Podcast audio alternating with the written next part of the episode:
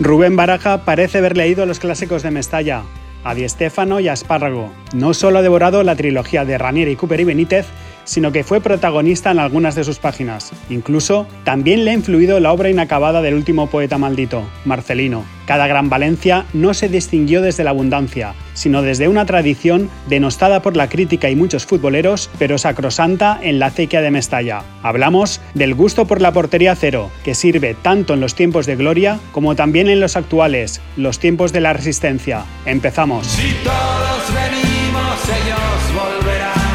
Mestalla Paradiso, con Vicent Chile, el podcast de Levante el Mercantil Valenciano sobre el Valencia y sus alrededores.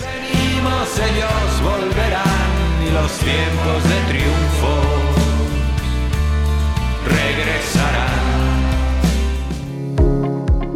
Es evidente, no se puede negar, el empate a cero en Mestalla contra el Sevilla no es un gran botín para el joven Valencia de Rubén Baraja, un equipo de autor, casi de cine independiente, poblado de canteranos, criado contra corriente y sin recursos, el Valencia no solo juega contra sus rivales, sino que también lucha por sobrevivir a las consecuencias del desgobierno de Peter Lim. En esa supervivencia, los niños del Pipo están forjando una identidad, una fortaleza. El 0-0 contra el Sevilla ya es el séptimo encuentro en el que Giorgi Mamardasvili enladrilla la portería en el campo de Mestalla, en los 12 partidos disputados hasta el momento como local. Cada Valencia campeón se distinguió en el pasado por mantener su portería cero. Echemos mano de la historia.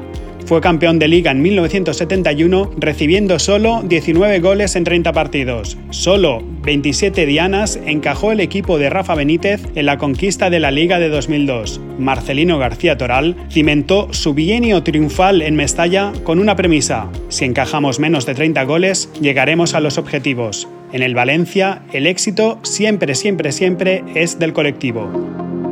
Hablamos de un club en el que los trofeos Zamora rivalizan con el estrellato de los Pichichis. Antes de que pueda ser traspasado, a Mamardasvili le ha dado tiempo para tener entrada propia en el diccionario de porteros ilustres del Valencia. Mientras que en otros estadios rezan a los goleadores, aquí se honra a Izaguirre, Abelardo, Ochoterena y Queñizares. El gusto por la portería cero vuelve a gestarse. Esta vez no es para levantar títulos, sino para dar consistencia al pequeño gran milagro de Rubén Baraja. Si todos venimos, ellos volverán. Mestalla Paradiso, con Vicent Chile, el podcast de Levante el Mercantil Valenciano sobre el Valencia y sus alrededores. Venimos, ellos volverán. Y los tiempos de triunfo